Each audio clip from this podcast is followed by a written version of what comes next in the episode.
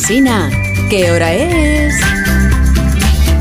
Son las 8 de la mañana, 7 de la mañana en Canarias. Buenos días desde Onda Cero. Más de uno en Onda Cero.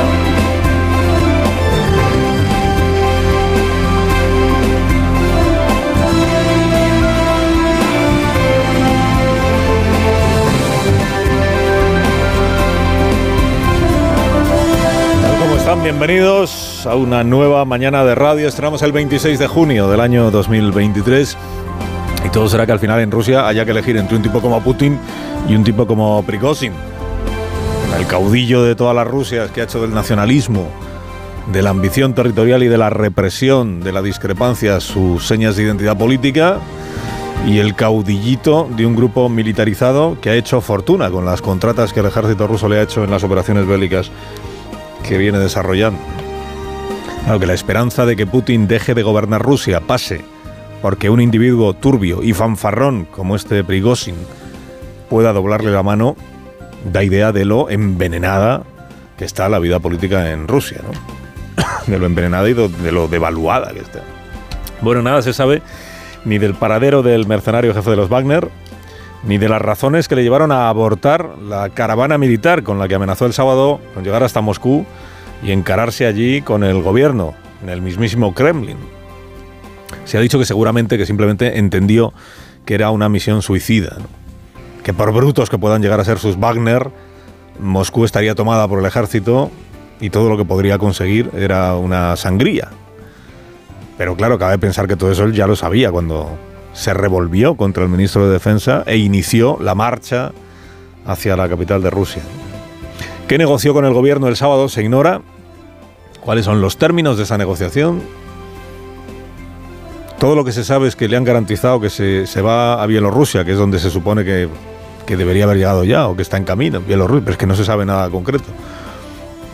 Que el exilio o el, el, marcharse a Bielorrusia pues le garantizaría una impunidad por el acto de traición que el gobierno ruso le achaca, es decir, que no sería ni juzgado ni, ni condenado por ello. Y falta saber, bueno, como ve usted, todos son más incertidumbres que certezas, falta saber qué planes tiene ahora el tal Prigozhin, que no parece que vaya a resignarse a desaparecer del mapa. Sobre todo ahora que la guerra de Ucrania le ha convertido en un personaje, un personaje de gran influencia, como se ve. Pero también eso se ignora, ¿qué va a hacer con su vida? ¿no? Los gobiernos europeos reúnen hoy a sus ministros exteriores para examinar lo que ha sucedido y para ver si hay que tomar alguna medida adicional. El gobierno de los Estados Unidos sostiene que este episodio del sábado, esta sublevación, levantamiento, asonada o como se le quiera llamar, no ha terminado todavía. Que la debilidad de Vladimir Putin ha quedado en evidencia y que su gobierno está fracturado por la invasión de Ucrania. La palabra grieta es la que ha elegido el ministro de Exteriores de los Estados Unidos, el señor Blinken, el Álvarez de Joe Biden, la palabra grieta para exponer el análisis que él hace de lo que ha pasado en perspectiva con lo que viene ocurriendo en los últimos meses en estos términos. Alguien que desafía el liderazgo de Putin a la vista de todo el mundo. Hace 16 meses Putin estaba a las puertas de Kiev, en Ucrania, con la mirada puesta en tomar la ciudad en cuestión de días y de borrar el país de los mapas. Ahora ha tenido que defender Moscú, la capital rusa, contra un mercenario de su propia factoría. Si vemos grietas que emergen o dónde van, si es que van a alguna parte, es muy difícil de decir, no quiero especular, pero no creo que hayamos presenciado el acto final todavía. Uh, claro, de cómo estaba Vladimir Putin cuando inició la invasión de Ucrania, febrero del año pasado, a cómo está hoy.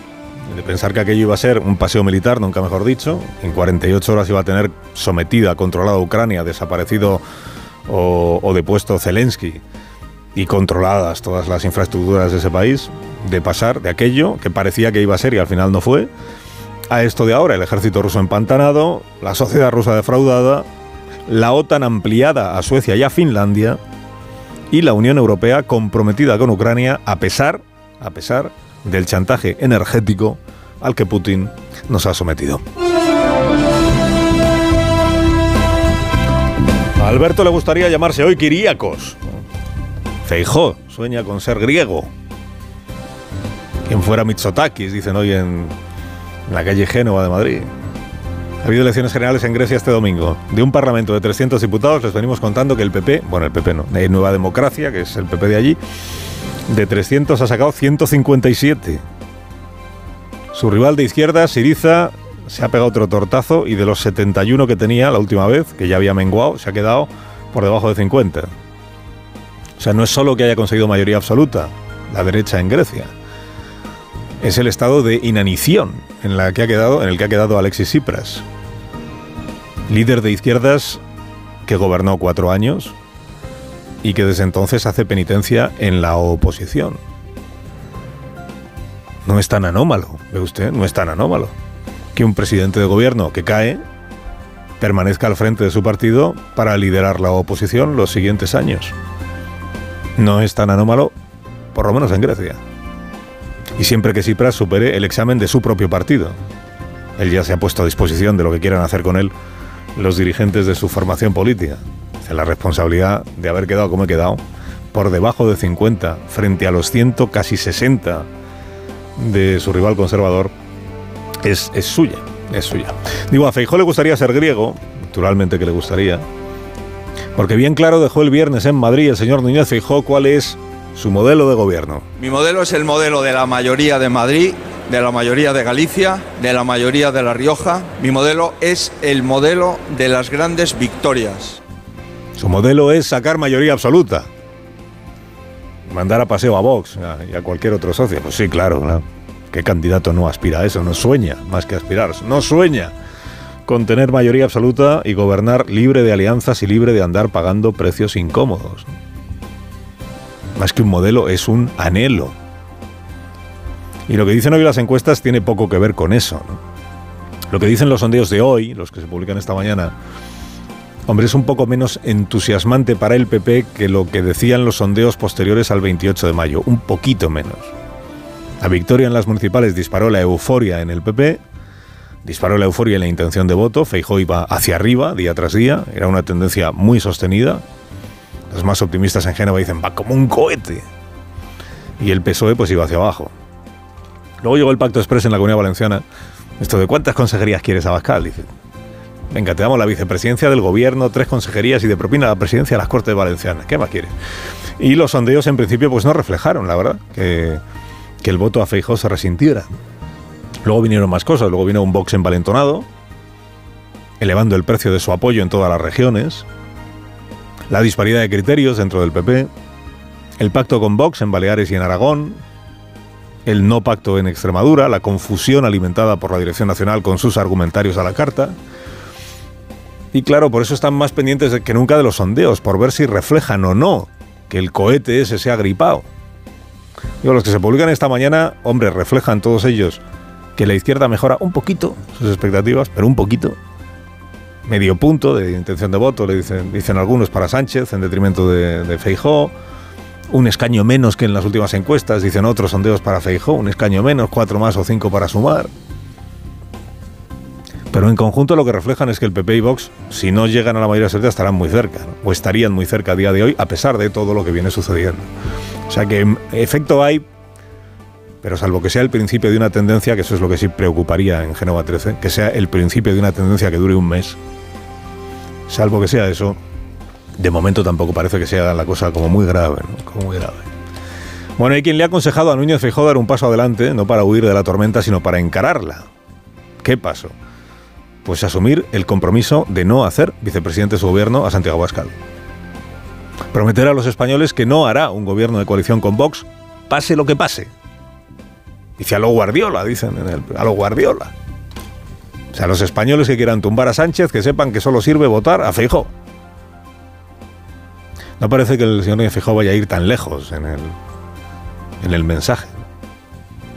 Porque después de todo, Guardiola, la señora Guardiola, de momento no va a gobernar en Extremadura.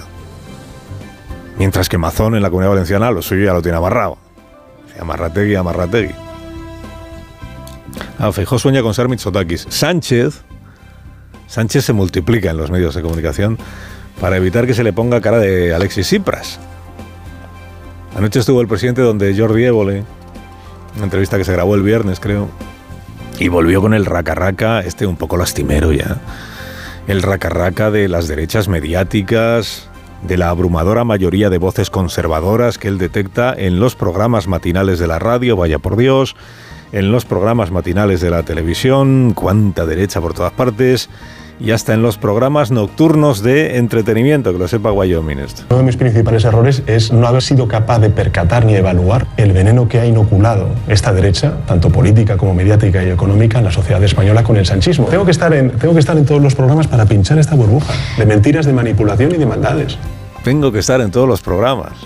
Ahora, ¿eh? Ahora, porque se ha dado cuenta de que Digo ahora porque el, el, presidente ha despreciado durante cuatro años, ha, ha, ignorado, ha vetado a la mayoría de los programas de radio y de televisión. Durante cuatro años. Hay que pinchar esta burbuja, hecha de falsedades y de mentiras. El lunes pasado le pregunté aquí a Pedro Sánchez qué medios y qué programas son esos que según él están inoculando el odio. Ni en las tertulias, ni en los programas de radio o de televisión de muchísimas cadenas. ¿En qué programas pero, y qué cadenas? Pero fíjese, Carlos, es que yo no, no, Si quiere, luego en privado yo se lo puedo decir. ¿Y ¿Por qué no lo hace pero como No, porque pre soy presidente del gobierno. ¿Y? Sus conclusiones. ¿Pero esto no es un poco tirar la piedra y mano? No, al contrario. Porque usted me está preguntando por ello y yo respondo. Estoy preguntando qué medios son esos en los que Claro. la derecha coloca sus campañas de distorsión Hombre, para saber un poco. eh, es, es, una, es una realidad que existe esa desproporción. Ayer insistió en esta idea con Jordi y Jordi le dijo lo mismo. No es un poco esto tirar la piedra y esconder la mano. Porque tampoco dio ni un nombre, ni de programa, ni de profesional, ni de cadena, ni de nada. Pero bueno, contra los medios de comunicación, o contra algunos medios de comunicación que él no dice cuáles son, por inocular el odio y alimentar la burbuja del sanchismo con mentiras y... Antes les dije que más que cara de Alexis Tsipras, al presidente lo que se le está poniendo es el pelo de color naranja, que es el pelo de, de Donald Trump. Porque justo esto es lo que decía Donald Trump. En su caso, de los medios, él decía de izquierdas que inoculaban en la sociedad estadounidense el odio, el odio al presidente de los Estados Unidos a base de mentiras. O sea que copiando estrategias de Donald Trump a ver quién lleva la iniciativa, ¿eh? quién va primero. ¿Quién va primero? Bueno, es conocido que para este presidente criticarle a él equivale a ser de derechas.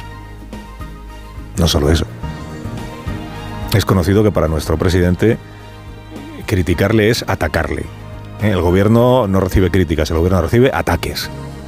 Una gran injusticia porque él encarna en cada momento y con sus permanentes cambios de opinión, que Zapatero bendice como cambios de opinión, que no mentiras, él encarna la quinta esencia de la izquierda moderna, europea y progresista. Igual lo que se niega, aunque lo que se resiste a entender el presidente es que hay personas perfectamente progresistas que critican su forma de ejercer el gobierno y de conducirse en la vida política. Porque la consideran nociva. Y que eso no les convierte en peligrosos derechistas. Y por eso hay algunos dentro de su propio partido que le critican a él, sin que eso les convierta en peligrosos ultraderechistas. Y hombre, sobre la desproporción esta que percibe entre las voces de unos y de otros, conservadores y progresistas en las tertulias y no sé qué, mira, la proporción es exactamente la misma que había en 2019 cuando él ganó las elecciones generales. O sea, que a ver si no va a ser eso, presidente. A ver si va a resultar que lo que ocurre es que su gestión en el gobierno no es tan admirable como usted cree, a juicio de millones y millones de españoles. Carlos Alsina en Onda Cero.